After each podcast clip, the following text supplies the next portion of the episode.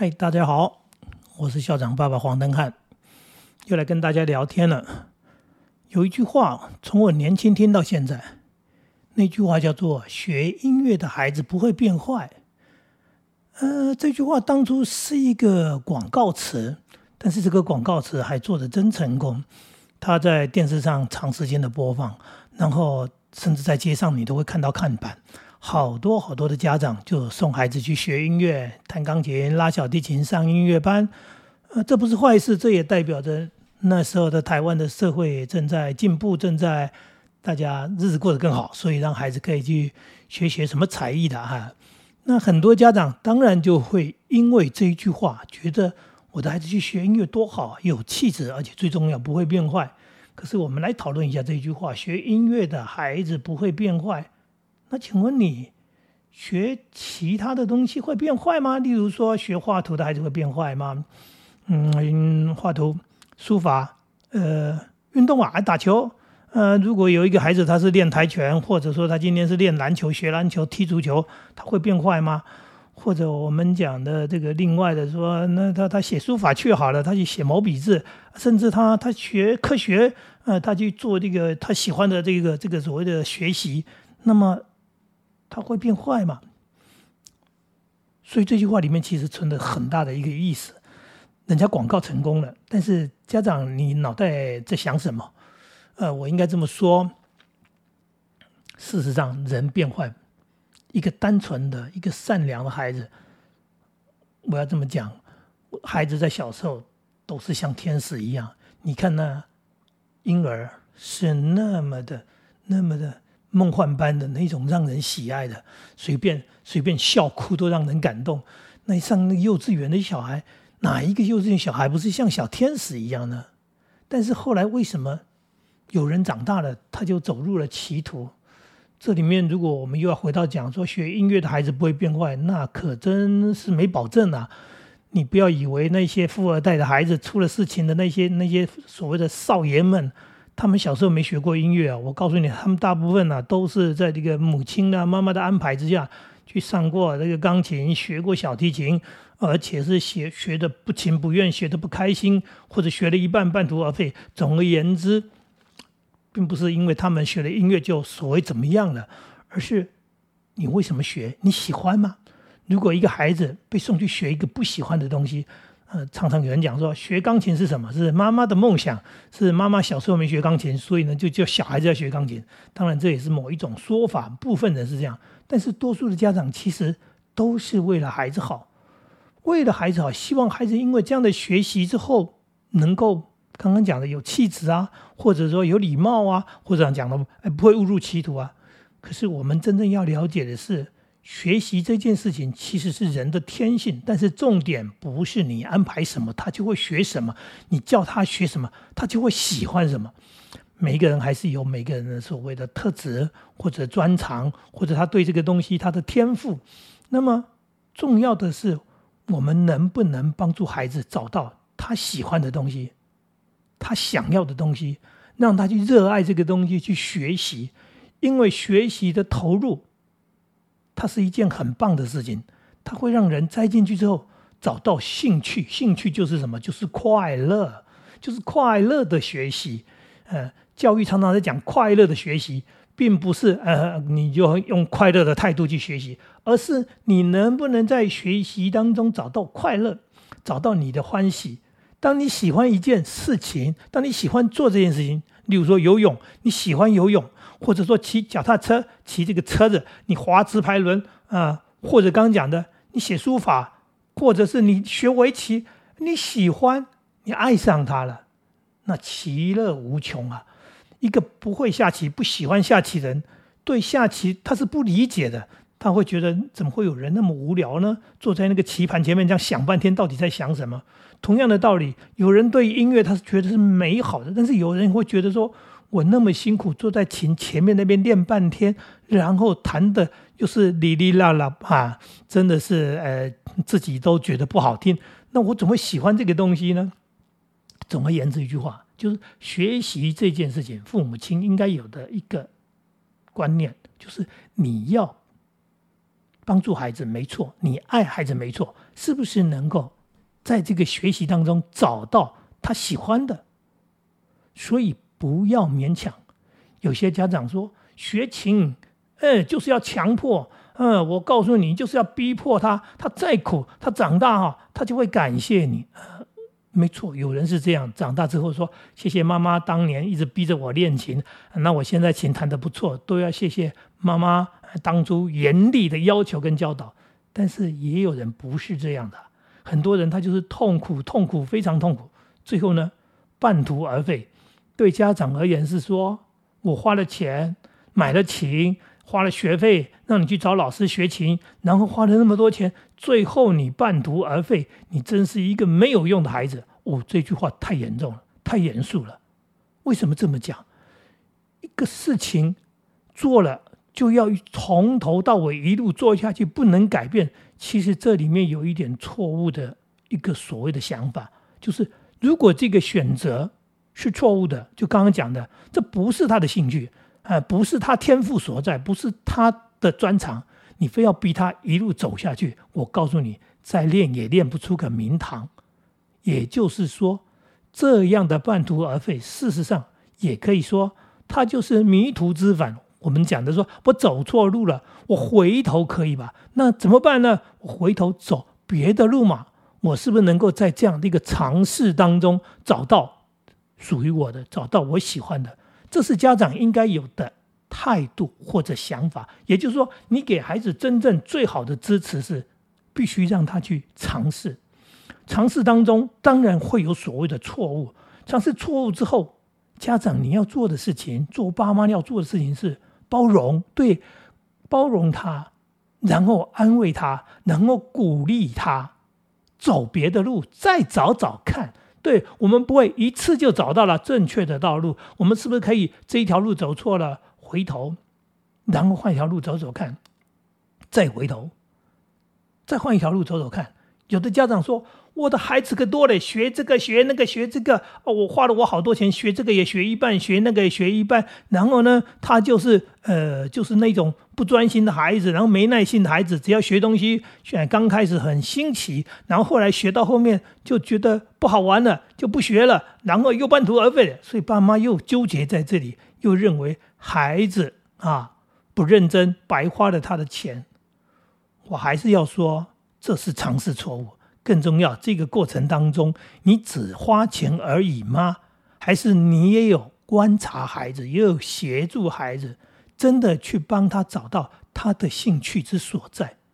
找到兴趣所在，他的学习就不会是白费的。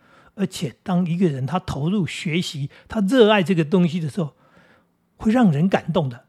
嗯，让人感动，包含他自己的感动，因为他喜欢的，他愿意花时间、花精神。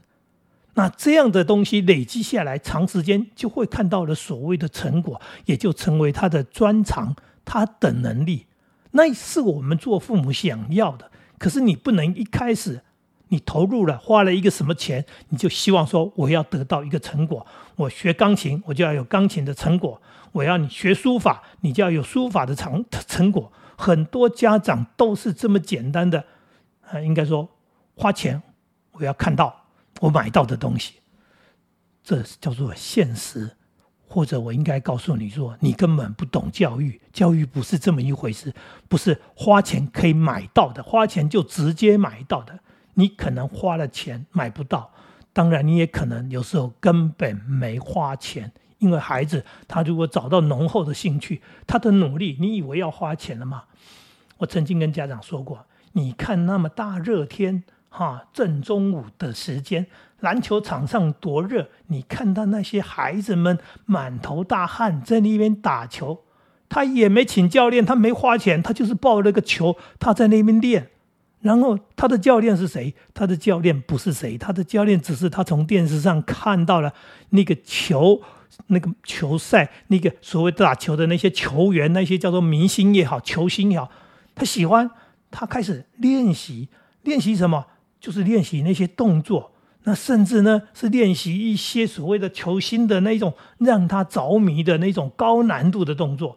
当然不会一学就会，那他必须透过一次又一次长时间的练习，刚刚说了，这么热哎，这么辛苦哎，这孩子为什么不怕苦？坐在钢琴前面吹着冷气，根本就没有打篮球那么辛苦。那为什么这孩子坐在琴前面坐不住？可是，在那边篮球场上可以自己抱着球，每天去不断的练习，不断不断的练习，然后练的高难度的转身后仰式跳投，或者是双手运球过人。也就是说，有好多好多你都不会的东西。对你教他了吗？没有。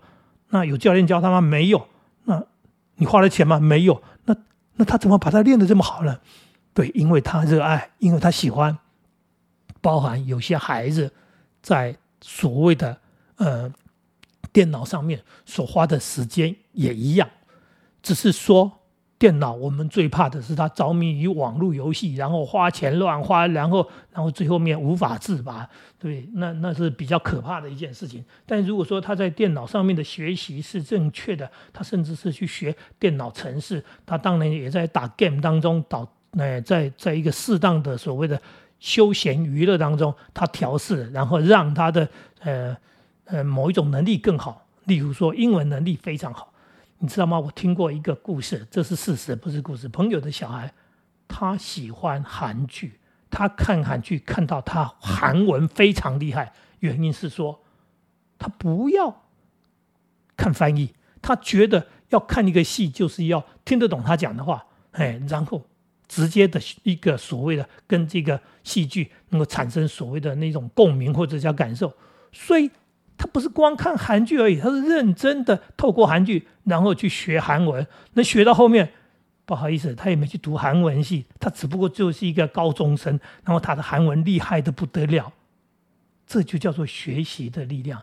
这种学习的力量，实际上在我们的生活周遭，我们常常看到。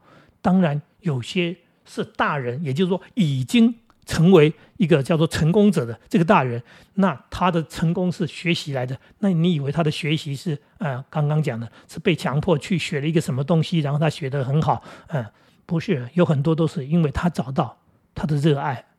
我有一个朋友学历不高，只有小学毕业，因为家里穷，家里穷，连国中都没得念。他说，因为要念国中也太难了，家里住在山里面。他说：“从山里面走出来到学校就要花一两个小时，回家又要花一两个小时。”他说：“这样子我怎么读书啊？”他说：“连读小学都读得很痛苦，国中都没得念，就去当学徒了。在那样的年代里面，当学徒很多人就是去赚一个工钱，最后学了一个当师傅。他不是这样而已。